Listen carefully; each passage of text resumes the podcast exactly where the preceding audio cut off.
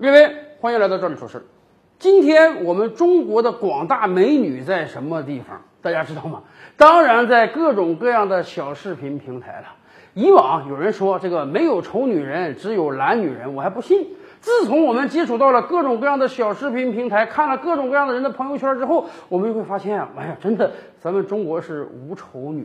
但是当然，我们男同胞也清楚，是真的无丑女吗？不是的。是因为我们中国有着独步天下的 PS 技术啊！你说你到韩国，你得在脸上动刀；你在日本，你得在脸上涂粉；到咱中国，所有事儿都省掉了啊，消停了啊！既不用动刀，也不用抹粉，你只要 PS 技术高超，甭管什么样的女人都能变成一个活脱脱的大美女。所以啊，也有很多男同胞抱怨，以往你说这个照片。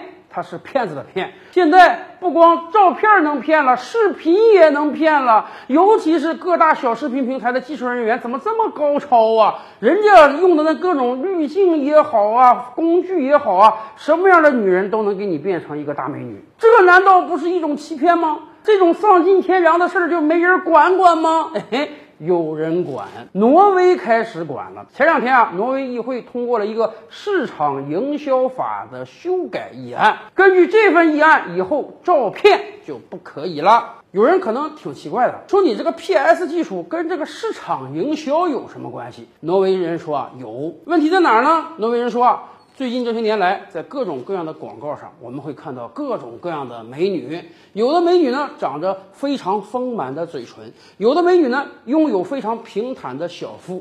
有的美女呢，拥有那吹弹可破的皮肤，那简直不是正常人类所拥有的。由于这些被修改掉的图片的存在，让很多挪威人对自己的身材容貌产生了不切实际的幻想。大家觉得，似乎广告模特拥有的这个身材容貌是我们也能拥有到的。尤其是很多商家还把这些模特用在他们的商品上，因此。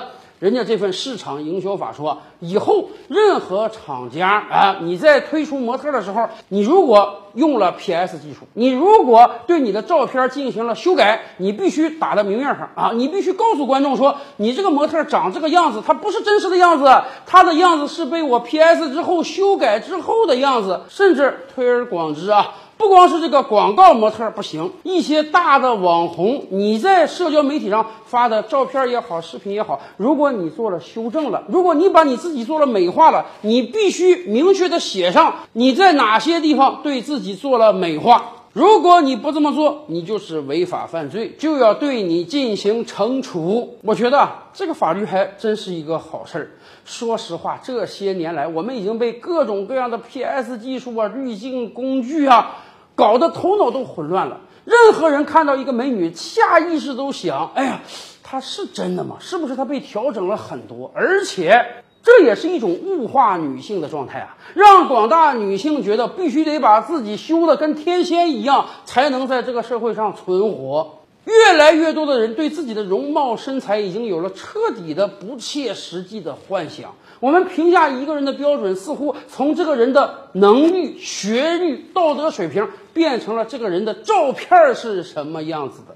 我倒是觉得，我们应当赶快看看挪威这个法律推行之后有什么效果，有没有可能我们也引进这样的法律，让我们少被照片骗呢？